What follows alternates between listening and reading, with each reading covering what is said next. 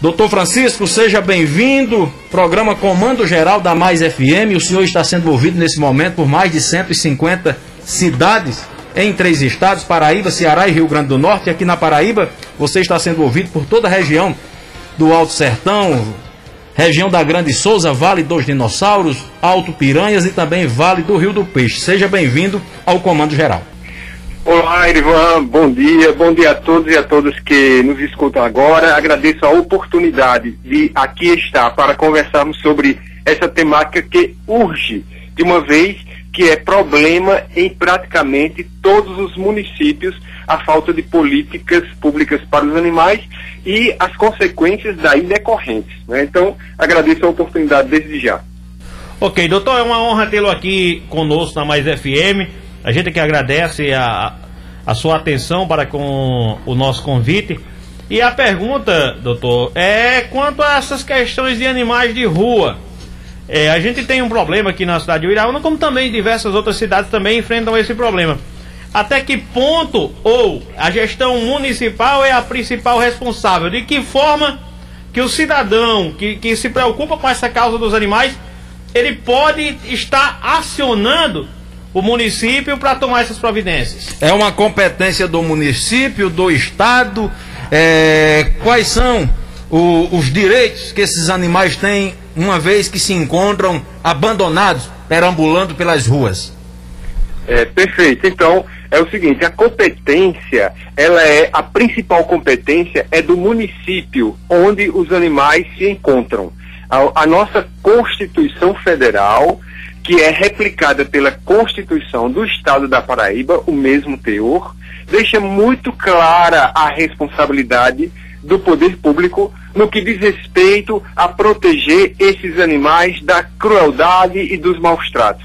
E o abandono de animais, que pode provocar, em potencial, doenças zoonóticas. Eles podem ser acometidos por doenças zoonóticas, que são doenças transmissíveis aos humanos esses mesmos animais que perambulam pelas ruas podem provocar acidentes com motos, acidentes com automóveis e podem assim morrer e também é, propiciar a morte ou um infortúnio outro aos humanos. Então assim, é, cuidar dos animais é sim competência principal dos municípios, responsabilidade principal dos municípios. Então cabe à população, ao cidadão que a cidadã, justamente é, exigir do poder público, do gestor público, dos prefeitos e das prefeitas, que crie as políticas adequadas. E se é, assim não acontecer, tem o órgão ministerial, do Ministério Público, que pode também ser acionado por qualquer cidadão. E o, e o membro do Ministério Público está apto a receber as denúncias. E que denúncias seriam? E que políticas públicas seriam? Né? Aliás, para os ouvintes que nos escutam agora, é, políticas públicas são é, ações que devem. O que, é que significam as políticas públicas? São ações que devem ser concretizadas pelo poder público, leia-se pelas prefeituras, pelos estados e, pelo, e pela União, né, que devem ser é, implementadas, concretizadas pelo poder público, pelos gestores, a fim de que se consiga realizar determinado direito. E as políticas públicas voltadas para os animais dizem respeito, por exemplo, ao controle populacional, ao controle de natalidade desses animais. E nós temos a Lei Federal número 13.426 de 2017, que manda que os 5.570 municípios do Brasil, portanto, nele incluído o município de Uiraúna, né, então, que esses municípios esterilizem cirurgicamente os animais em situação de rua e aqueles que estão sob a guarda das pessoas de menor potencial econômico. Essa mesma lei, que é bem vanguardista, manda que os municípios também criem políticas educacionais disseminadoras da posse ética e responsável e responsável de animais. Então, assim, é uma lei de três, quatro artigos mas que traz, assim, no seu conteúdo, obrigações de fazer para todos os prefeitos e prefeitas eh, do Brasil e que a, se, o cidadão e a cidadã devem ficar de olho para perceber se o município está realizando ou não. E aí exigir é, deles, é, dos gestores e também por meio do Ministério Público que isso se realize, dentre outras políticas. Doutor Francisco, uma dúvida aqui que eu tenho, tenho certeza que outras pessoas que estão em casa também ficam a se perguntar, principalmente, principalmente nesse momento tão oportuno, onde o senhor vem para falar é, dos direitos desses animais e também das responsabilidades é, das pessoas, desde o gestor público é, até o proprietário particular do animal. É, na questão daquelas pessoas que criam animal, pega para criar como estimação, depois não tem os devidos cuidados, o animal é, é, é adquire uma doença, daqui a pouco ele somente abre a porta, joga para a rua ou vai jogar na rua do vizinho. Alguma penalidade para esse proprietário? Porque é bom que as pessoas tomem conhecimento, mesmo de forma particular, de suas responsabilidades com esses animais, porque tenho certeza que entre os animais hoje abandonados nas ruas, nas cidades da vida, nem todos são já é, animais que vêm filhos de animais abandonados, mas sim muitos largados pelos seus donos proprietários. Isso mesmo. Então, a responsabilidade não é só do poder público. A nossa Constituição Federal também deixa muito clara que a responsabilidade é de toda a coletividade. Então, no instante em que, no instante em que é, alguém abandona um animal, olha só, abandonar um animal, deixá-lo na rua, é simplesmente propiciar o adoecimento dele e se a doença que o acometer for zoonótica aí propiciar o adoecimento de pessoas humanas também, propiciar a possibilidade de esse animal ser atropelado e provocar acidentes é, inúmeros, especialmente cães ou então é, jumentos, cavalos, que são bem, são abandonados não só nas BRs, como no, no centro das cidades também, enfim. Então, é de responsabilidade das pessoas cuidarem dos animais. Se a pessoa pega um animal para para cuidar, para criar, então ela já sabe que aquele animal, tal como ela própria, tal como todo e qualquer ser humano, vai crescer, vai adoecer, vai ficar idoso, vai precisar de assistência médico-veterinária. Então, tudo isso, quando, quando alguém pega um animal para, para criar, já pega sabendo de toda de todas essas possibilidades. Então, é de responsabilidade daquele tutor cuidar do animal até o fim de sua vida. E se ele abandona, ele comete crime de maus tratos.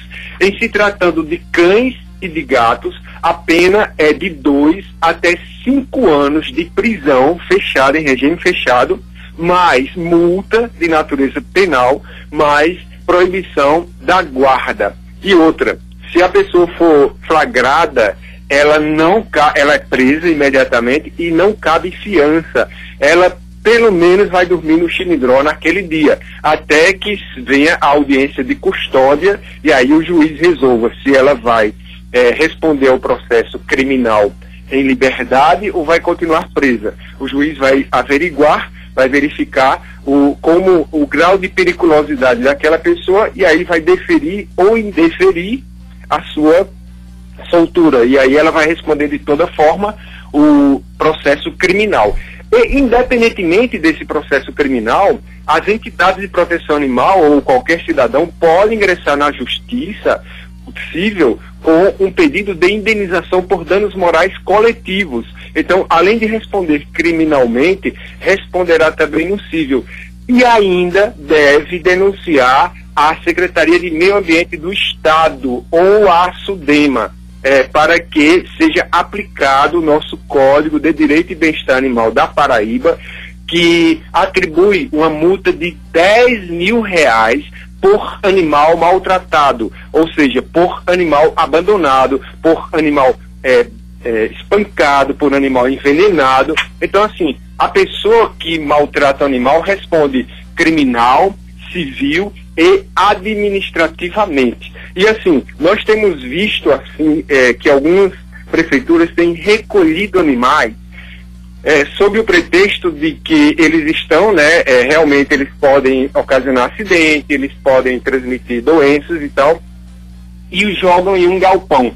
ou então matam, como aconteceu em Igaraci. A Prefeitura de Igaraci chacinou mais de 50 cães lá em março de 2018. Né? Mas outras prefeituras que a gente tem notícia. Então, se isso acontece, aí a gente chega lá, é, o Ministério Público também, e aí não só é, o prefeito pode responder por improbidade administrativa ou pode responder por crime ambiental, como também quem realizou a operação. Tá certo? Então, assim, para recolher os animais que estão em situação de rua, a prefeitura deve, deve construir um, local adequado com todas as especificações técnicas ditadas pela ABNT, ditadas pelo próprio Ministério da Saúde, pelo Conselho Federal de Medicina Veterinária. Então tem toda, tem toda uma regra para que se abrigue os animais que estão em situação de rua. Doutor então, Francisco. não é qualquer construção. Doutor Francisco, é a Nilza lá da cidade de Souza, está em com a gente e quer interagir também sobre o tema. Perfeito. Nilza, seja bem-vinda ao programa Comando Geral. Estamos falando nesse momento com o doutor Francisco, falando aqui da, é, sobre o direito animal, das necessidades das políticas públicas para o cuidado com os animais. Nilza, seja bem-vinda. Muito obrigada. Bom dia. É, eu queria cumprimentar né, o nosso guru, o nosso mestre, professor Francisco, porque ele está, ele atua em toda a Paraíba com todas as ONGs. E aqui em Souza, né, eu sou à frente da ONG Animais Sem Rumo, e o professor Francisco, como eu disse, é nosso mestre, nosso advogado. E a gente está travando muitas batalhas na justiça aqui, que ele está à frente.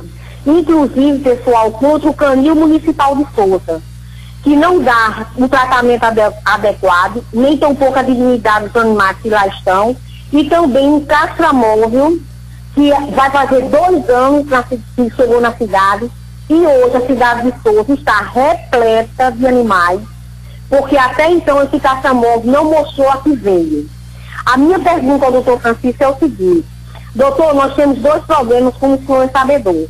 Primeiro, os processos que a gente vai para a delegacia e não sai de lá, como eu tenho, eu sou, eu sou sabedor, né, professor, daquela morte daquele gatinho, daquele, do primeiro flagrante delito da Paraíba na lei sanção, que foi através de nossa ONG, é, é, é, que até o animal hoje tem o nome de sanção em homenagem à lei, e que foi orientado, e o professor Francisco está à frente desse processo, mas até agora nada andou.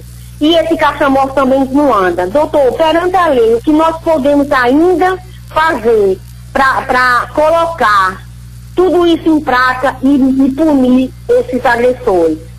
Pessoal, muito obrigada e um abraço.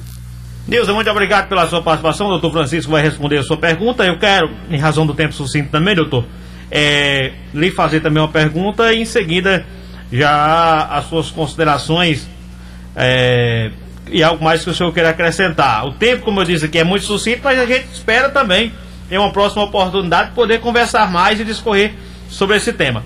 A minha, a minha pergunta, doutor, é a seguinte: é, o cidadão que possui um animal sob a sua guarda em casa e esse animal ele, ele, ele encontra-se adoentado a administração pública, ela tem o dever, nesse caso, de fornecer um veterinário para cuidar daquele animal. Isso, isso vale, doutor, para animais de pequenos, animais de grande porte. Como, como que se dá essa situação? Tá. Então, respondendo primeiro a de Nilza. Nilza, querida, muito bom dia. Um prazer você estar aqui e estar contigo sempre, né, nessa nessa luta, nessa batalha. Então, o que, que pode ser feito para que é, o processo da delegacia é, encaminhe, né, para que é, o, o, os direitos dos animais em situação de rua da cidade de Souza também aconteça. Primeiro, deve ser acionado o poder público, é, é, a própria prefeitura, questionando o que é que está acontecendo com os prazos, né? o, que, que a prefeitura está fazendo em relação aos animais de rua eh, e em relação àqueles que estão no canil, no canil lá de Souza. Esse documento a gente já já entregou né, à prefeitura, então a gente tem que esperar o prazo legal, aquele prazo que está no próprio documento de 20 dias.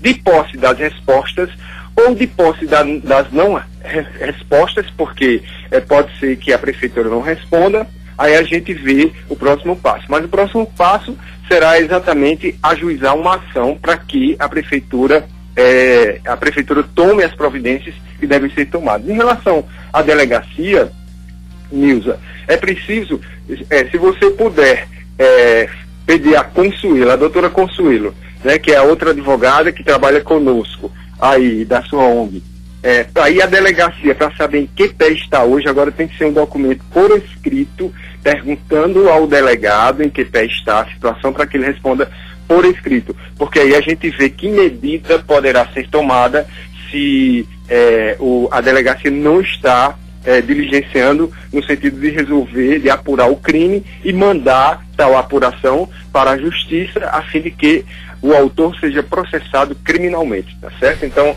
esse Do... é o que deve ser feito. Doutor Francisco. Relação... Sim. É, a prefeita de Uiraúna está nos ouvindo e ouvindo esse tema abordado aqui, tratado pelo senhor, esclarecido e também do interesse da população, quer interagir com o senhor. Prefeita Leninha Romão, seja bem-vinda, o doutor Francisco é, lhe ouve e a senhora pode aqui trazer algo a acrescentar mais ainda nesse debate e quem sabe até novidades para a melhoria e os melhores cuidados dos animais aqui de Uiraúna. Seja bem-vinda. Bom dia, Erivan. Bom dia, doutor Francisco, Rafael, a todos os iraunenses que estão na escuta. Doutor Francisco, esse é um tema é, que eu tenho me preocupado bastante, porque eu sou mãe de animal, eu tenho um animal em minha casa que para mim é um filho, eu tenho respeito a ele como tenho a todos os animais. E o Iraúna vive um momento muito difícil, é, muitos animais estão na rua. É, quero que o doutor entenda, Aqui existia um abatedouro de animal, e os, os dejetos, tudo aquilo que era abatido dos animais, dos bois, dos poucos, era jogado ao relento. E a gente preocupado com o bairro que vivia sofrendo há anos, construímos uma fossa, onde é feito uma limpeza muito grande, os dejetos é retirados, os líquidos vai para dentro dessa fossa.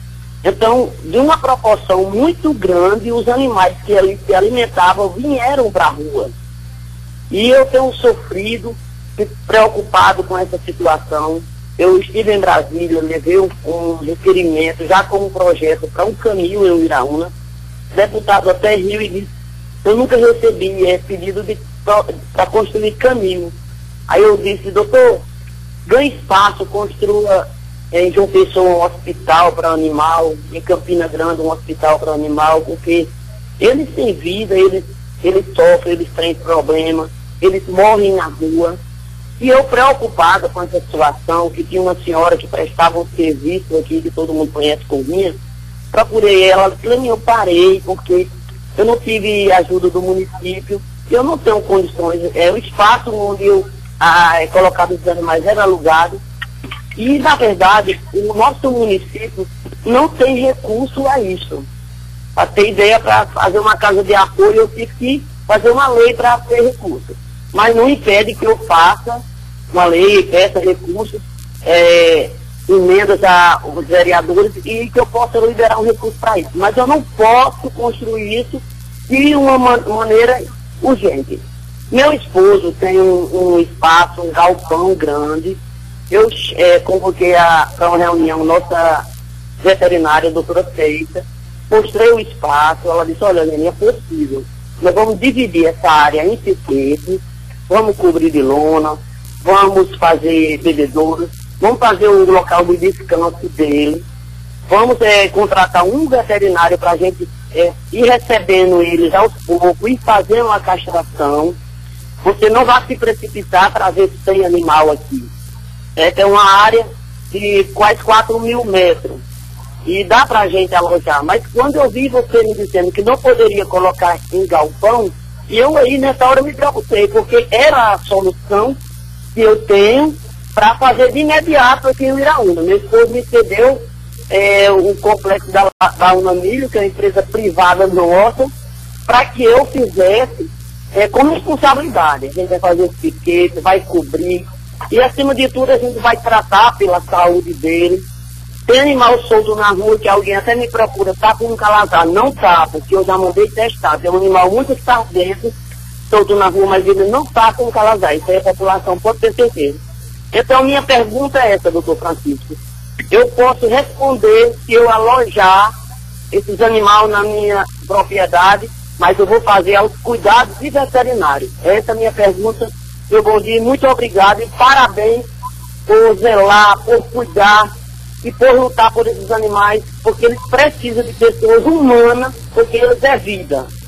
Obrigado a todos. Ok, prefeito, obrigado pela sua participação. A gente já tem até pedido as considerações finais do doutor Francisco, mas em razão da preocupação da gestora municipal com esse tema, a gente abriu essa sessão. E por essa proposta ela que ela tem, né? De... Faz, é, tirar sua dúvida, enriquecer ainda mais esse debate, já que o nosso objetivo é justamente esse, doutor, é chegar a um consenso né, e informar as pessoas sobre os cuidados necessários com os animais. Eles são uma parte frágil e que precisam da nossa proteção. Fica à vontade, doutor.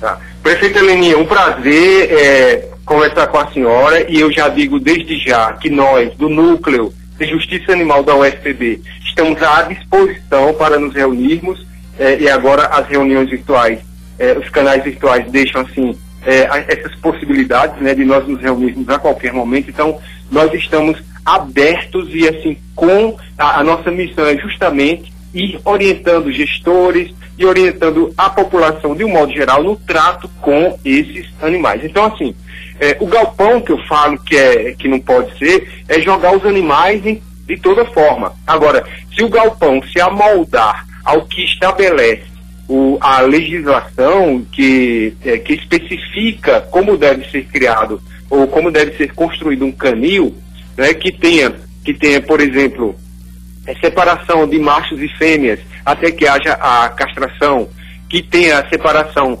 daqueles que estão lá, dos que vão ingressando, para que os que vão ingressando, se porventura forem portadores de alguma doença, não contamine aqueles que já estavam ali dentro. Enfim, o médico ou a médica veterinária vai saber exatamente de que cuidados ou quais são os cuidados que devem ter é, prioridade na, no ingresso desses animais, quando do ingresso desses animais no recinto. Mas esse, esse local tem que ter é, um espaço onde os animais possam ficar debaixo do sol, é, receber sol, é, enfim, em todas as especificações legais.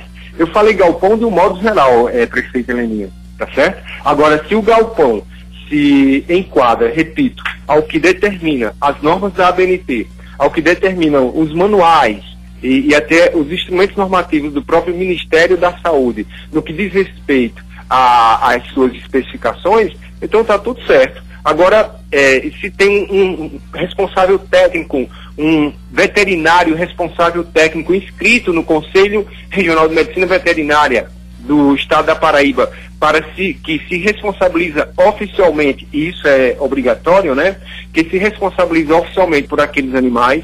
Então, se tudo isso é atendido, então tá, tá tudo certo. Agora, eu sugiro é, a senhora, é, prefeita, que também é, busque informações para poder é, construir ou adaptar esse local, busque informações junto ao Conselho Regional de Medicina Veterinária do Estado da Paraíba, né? além de outras, é, de outras autoridades, porque, porque assim, as especificações têm que ser respeitadas, porque senão a senhora pode até responder depois por alguma infração administrativa que a senhora nem sabia que estava é, cometendo. E se a senhora se resguardar é, com todos esses cuidados, conversando e, e, tendo e obtendo as licenças, inclusive do próprio Conselho Regional de Medicina Veterinária, aí a senhora é, faz as suas ações, implementa as suas políticas de forma segura e atendendo não só ao anseio da sociedade, como dos próprios animais, tá? Mas eu repito, a gente fica à disposição.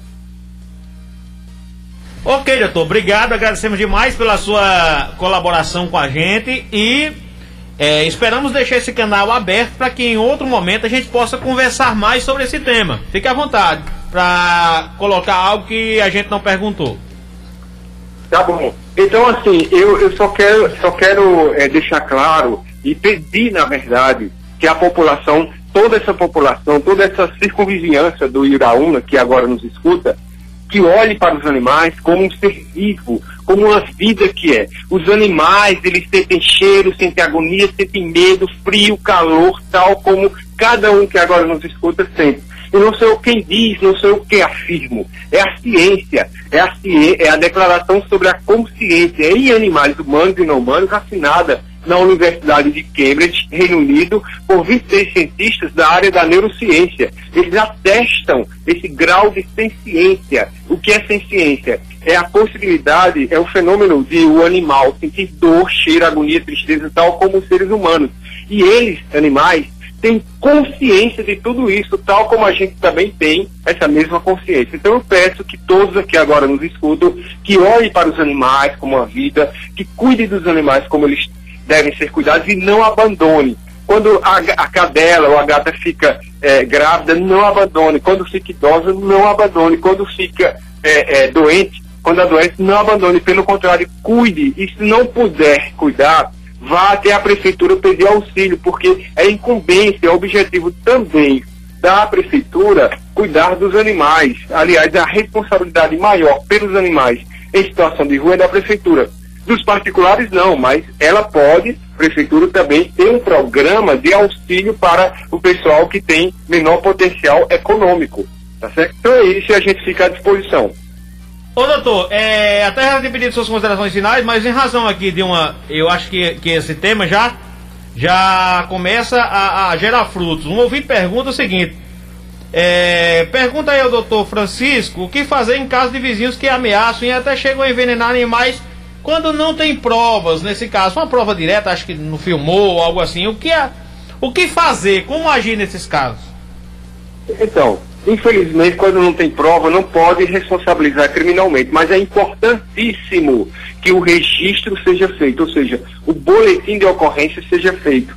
Então, sempre que se morre um, se morre dois, se morre três, a cada morte de animal, é interessante que seja feito o, boletim de ocorrência. E não precisa ir até a delegacia para fazer, é feito online. Basta colocar no Google é, Delegacia Online Paraíba e aí já aparece o site de se fazer o boletim de ocorrência. Por quê? Mesmo não tendo autoria.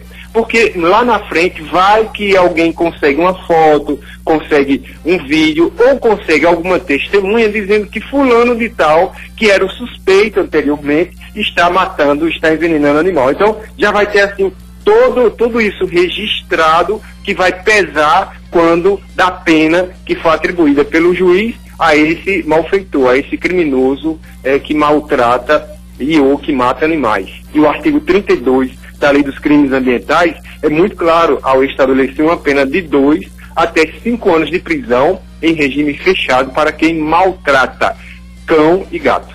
Ok, doutor. Muito obrigado um pela sua participação e esclarecimentos.